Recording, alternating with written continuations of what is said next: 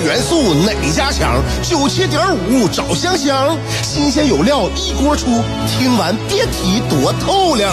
你煮挂面，香香给你握俩鸡蛋；你打麻将，香香拆听给你点炮；你玩王者，香香负责给你码人；你喝闷酒，香香给你加俩硬菜，再陪你对饮成双。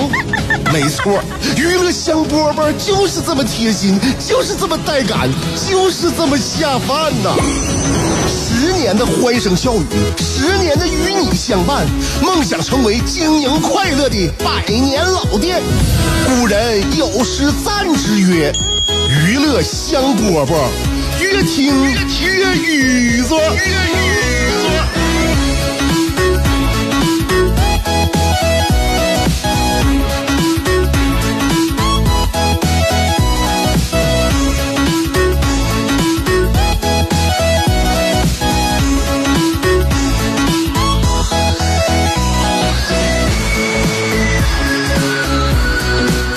到了娱乐香饽饽节目开出这个开始的时间，那就是现在，此时此刻跟你打招呼的就是香香。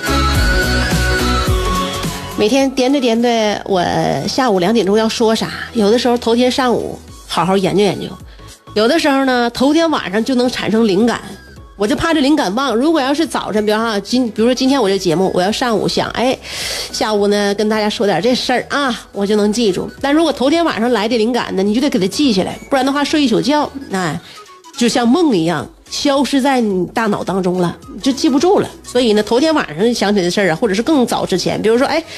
呃，礼拜天我看着一个什么有意思的人啊，我准备下礼拜给大家讲一讲，那就必须得记住了。你下礼拜你别提下礼拜呀，你是一会儿你就忘了。生活的琐事太多了，你要是不把这个当成一件正儿八经的事儿，你给他记记在本上的话，那都求都都都就饭吃了，是不是啊？那你在在厨房，我给他我给儿子那个啥那个切菜的时候剁馅儿，那那剁都把那个那那灵感剁稀碎稀碎的，必须得给记下来。所以记下来呢。就得需要有一个过程，有个写作的过程。有的时候你不单单你记下来这个灵感，你与此同时你还要发挥一下。比如说你再给它添油加醋啊，或者是添一些就是更有意思的一些点，你就得把这些这种呢形成文字。所以形成文字呢，你看我这节目虽然说呀节目时间不长，而且感觉好像是唠家常，也没什么这个技术含量啊，但是呢有一些呢就是还还是有一点点小设计的，这就需要呢。比如说，拿起这个笔记本啊，敲一敲，或者呢，我手边有很多这个小记事本，我一本一本的，我用那记事本写。一谈到写作这方面呢，我就感觉啊，很多人呢，就是包括你现在看的很多，就是有一些博主，他反复强调，比如说，呃，充分利用碎片时间，你躺在沙发上玩手机的时候，你可以写两句，是吧？你坐在马桶上的时候，你可以写两句啊，或者说呢，开车啊，呃，坐地铁的时候呢，哎，你用这个录音功能呢。你想起来什么呢？你用录音跟功能，你记上两句啊，你把这个灵感你记住啊。但是这种方法呢，可能因人而异吧。每个人呢，他适用的方法不一样。有很多人呢，觉得这碎片时间来写作也挺好的啊，呃，不用提提给自己呢能能挪出整段时间，感觉好像是像像是个事儿似的啊，压迫着自己有压力感。但对于我来说呢，我感觉这方面的方法呢，呃，碎片时间你阅读啊，或者是记单词啊都可以。但对我来说，写写东西不行。就写东西这个事儿呢。我觉得还多多少少是需要有一定仪式感的，那哈那个比如说写东西，你得固定时间，或者是固定一下环境，或者是固定一下手边的这个饮料啊、零食啊，哎，我感觉都非常重要。不然的话，这个灵感你出不来，呈现不出来。那个村上春树写作的时间不都是上午五点到十点吗？啊，然后呢，在外加要需要一个绝对安静的一个这个隔离的环境，才能写出东西来。还有马尔克斯，我知道马尔克斯以前他写写东写东西的时候，桌子上必须得得摆上那个黄黄玫瑰。所以说呢，就写东西呢，我感觉也是啊。都说模仿是写作的第一步，所以你要从我的这个模仿角度来说呢，就大师的这个呃这个笔法啊、文风啊，可可能我一点没模仿来，没学会。但是大师身上的臭毛病，我反倒先是传承下来了。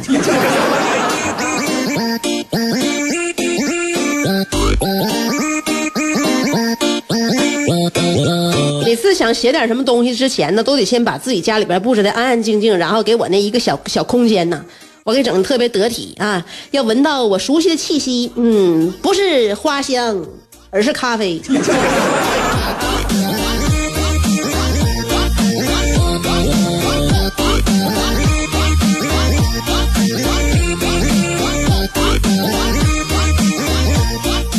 我呀我昨天呢跟我老公说了我说的一会儿我下楼那个啥呀，我跟你我陪你到楼下一起，咱俩快走啊。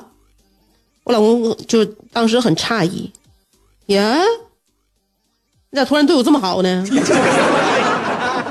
嗯，你不是把家里什么东西打碎了吧？我之前，我这死缠烂打、软磨硬泡，让你跟我下楼快走，你也不跟我去，你这今天怎么这么主动提出呢？我跟我老公解释，我说呀，你这就不了解了，客户没有需求的时候。营销就是无效的。现在我胖了，所以你让我下楼跟你一起走，绝对好使。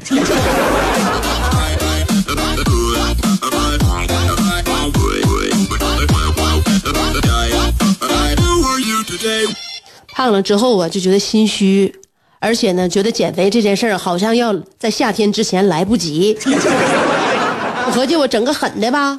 我在网上看一看有没有一些就是让自己呢，就是长期能坚持下来的一些运动的小视频，是吧？我就学得一套，然后我在家没事我就练呗，那腿天天举呗，是吧？啊让给让自己就是坚持，不就能够向目标迈进吗？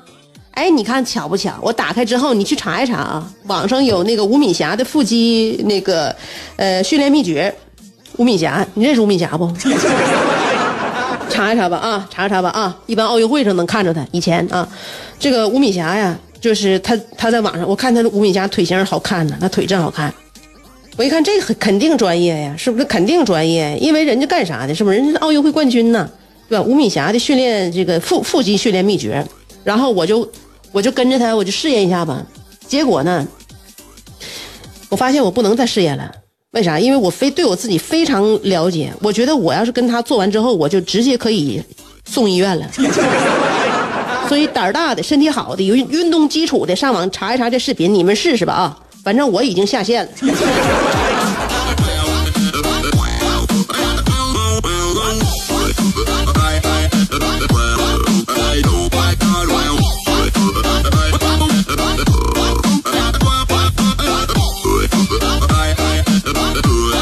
娱乐香饽饽片花之后更精彩。有的人白天兢兢业业，夜晚却空虚胆怯；有的人生得一副黄蓉的灵魂，却有一个谢广坤的爹；有的人每天花五块钱为之打油的，竟是一双十五块钱的葛鞋。人都说岁月不饶人。可你也没轻饶过岁月，想知道如何快乐度过每一天吗？赶紧去听香饽饽，香香正在为您详细分解。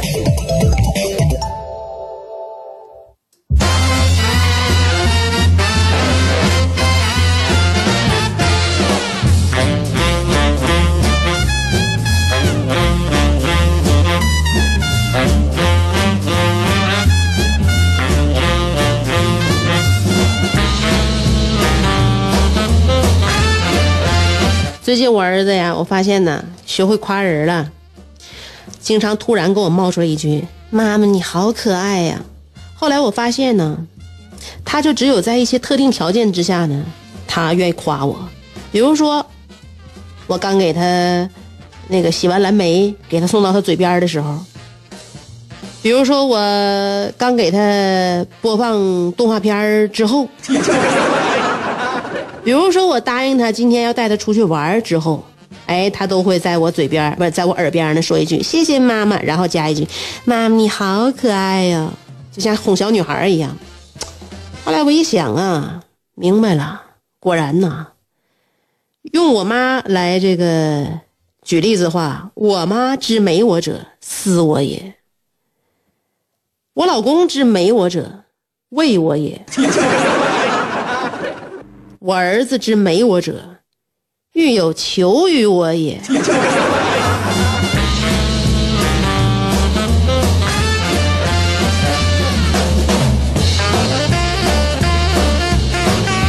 我看他现在这张虚伪的面孔，我感觉长大以后他就能从我这骗钱。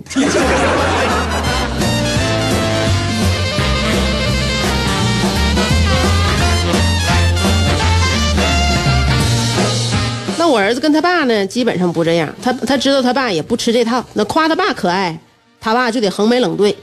你说谁可爱？咱家最可爱的不是你妈吗？这个爸爸跟孩子呀，他这之间的这个情感这个传递呀，有的时候呢，还他就是他，比如说他想传递情感的时候，他就经常搭错线，你明白吗？搭错线。我说一个我在上个礼拜我自己亲眼我肉眼可见的，我这亲眼目睹的一件事呗。大家一定要相信啊，这是我刚刚经历的，这是别人家的事儿啊，发生在北陵公园我呢就很很我自己个人，我很很久没去北陵公园了，因为咱家离那边也远。然后呢，这这你说这天好了，经常带孩子逛公园这公园走了，那公园去了，去哪儿呢？北陵，去北陵，去北陵公园吧。北陵公园现在有那个就是那个水啊，那个水上面有。就是小孩都玩过透明的，像那种大的充气的那种透明的圆圆圈啊，圆圆圈就是圆柱体吧，透明圆柱体。然后小孩就是就是这个圆柱体在水上飘啊，在水上飘呢。那个圆柱体，每个圆柱体是由一个绳子拴着。你这个，比如说小孩在里边，在圆柱里边转转够了，就像那个小仓鼠似的，夸夸夸在里边转啊，在水上飘着。如果孩子不想玩了，你把这绳一拽拽拽拽，哎，这个大那个什么呀，这个大充气充气垫子，它就回来了。回来之后，小小孩呢就能上岸了，就这么一个玩意儿。家家孩子到这么大岁数都玩过，都玩过啊，就这么个玩意儿。然后呢，我儿子呀就在这个充气的这个充气圆柱里边，就搁那连连滚带爬的啊。我儿子还行啊，右耳前庭发育的还不错。反正比比我和他爸强啊！我和他爸都上不了这东西，就是我们我们容易迷糊，容易容容易干哕。他在那那玩啊，他在那玩，很多小孩在那玩。然后呢，我就看着有一个父亲呢，他和他姑娘啊，他和他姑娘俩，那个女孩呢，就用我们陌生人的这个识别呀，这个这个耳力识别，那女孩已经泣不成声。已经发出了尖叫，因为那女孩呢，要因为要再不就是在里边转的难受，再不然呢，她就是有点害怕，因为她她总是那个在在水上漂，她是圆的，她总是不固定啊。女孩站起来就倒，站起来就倒，然后呢，她还总咕噜，在里边总咕噜，她保保持不了自己的平衡了嘛，然后天旋地转。他爸爸呢，就误以为自己孩子玩的特别高兴，就是那种放声的大笑。他以为孩子在里边笑的不行了啊，然后他爸一看，这我姑娘今天可算是玩正真高兴啊，他爸就拽这个绳啊，把那个大垫子啊，就是那个大圆柱体啊，咵咵拽过来之后，完叭又一推，又给推远了。那这一推，他他他姑娘在里边叫的就更惨了，啊！就一直以为这孩子是笑的，就是笑，他他他以为自己孩子在里边笑的人仰马翻，而其实呢正好相反，他姑娘在里边呢，就是因为他站站不稳，而经常来来来回滚，连滚带爬的，就给自己吓得就是在里边的嚎啕大哭，然后那个失声痛哭，惊声尖叫。这个爸爸呢就很显而易见，就是分不清自己姑娘是哭是笑。你觉得这事儿，收音机前听众朋友，你觉得这事儿能能不能发生在一个妈妈身上？我认为这基本上正常的妈妈、亲妈都不可能说是犯这种错误。你说孩子，你别的你不知道，孩子是哭是笑，你不知道吗？就我们都陌生人在旁边听着，我感觉，哎，这孩子这个这都已经不是动静了。他爸不是，那他爸我感觉好像哈啊，像他爸这种人呢，我感觉啊，在 KTV 唱歌是本准保跑调。为啥呢？就准保跑调，他因为他那个耳力辨别不出来呀，他自己跑没跑调啊？他感觉他姑娘一一笑的已经就是好像就已经那个就是不那就就控控制不了了，就感觉自己姑娘特别特别开心啊！那他就一次又一次的啊，把这个呃绳啊拽过来，完又把他推出去，拽过来又推出去，给他爸乐的。哎呀，姑娘，这回你这回你可玩高兴了，不不知道是从哪里啊？应该是从茫茫人海当中啊。那天北陵公园人也多啊。一定是这个孩子的母亲在出去给孩子，要不然买水或者拿什么东西的时候呢，他在远方听到了，辨别出了是自己家的女儿的那个失声痛哭，就从这个人海当中挤了出来。当时给他爸后背来了一个这接话发，捶吧一顿之后说：“我姑娘都哭成那样了，你干啥呢？”当时他爸就如霜打的茄子一般，心想：“我我姑娘那不是笑吗？哭个笑你听不听不明白吗？”他妈慢慢悠悠的啊，在保能基本能保持这个大垫子平稳的情况下，给他姑娘就拽过来了。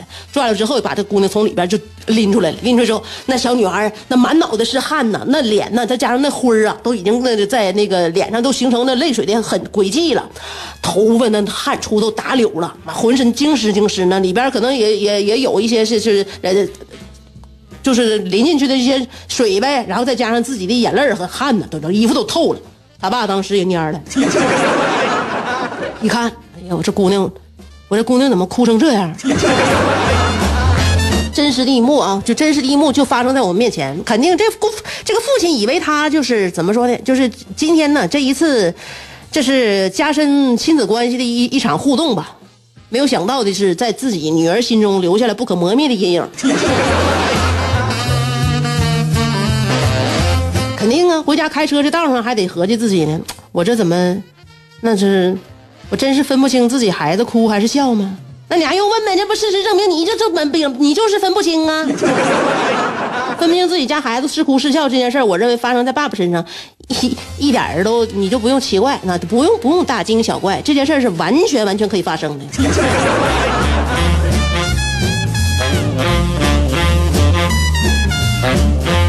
所以你看啊，现在家里边孩子是谁带呢？啊，老人带呢？啊，那行，老人带行那啊，还是他爸带呢？那你怎么说呢？你得你得你得那啥了啊？你得长点心啊！你孩子爸爸带孩子吧，就出门之前呢，像我老公也是，他带孩子出去玩了，出门之前，你说我是说还是不说？是吧？我多嘱咐几句，我显得我不相信他，然后我显得我特别婆婆妈妈，显得我是不是岁数大了？你说我不说的吧？这有一点有几点呢？我不交代的话，肯定是要出问题。是不是？所以呢，我就建议啊，如果是爸爸要带孩子，那临走之前要作为妈妈想嘱嘱咐几句的话，尽量呢就言简意赅啊，不多不多说，不该说的话呢一句不多说啊，该说的话必须点到为止。比如说，告诉爸爸没事看一下自己身身边是不是自己家儿子，嗯，还在不在你身边？还有就是，你看看我儿子到底是哭是笑呢？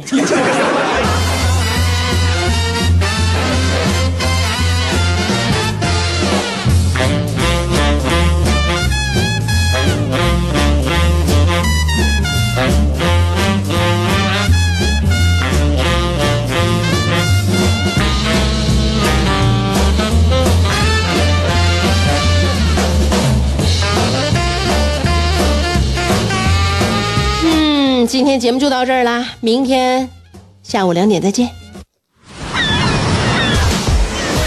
世界太大，要么庸俗，要么孤独，但娱乐香饽饽绝不会让你孤独，更不会让你庸俗。不管你的咖位是钻石、青铜还是断桥铝，不管你的职位是总裁、主任还是小助理，总之。快乐从不划分等级。据说，听过娱乐香饽饽的人，字典里那些无聊、孤寂等字眼，全叫李香香给抠了出去。快乐是一秒，不快乐也是一秒，所以先快乐再说吧。娱乐香饽饽，欢迎继续收听。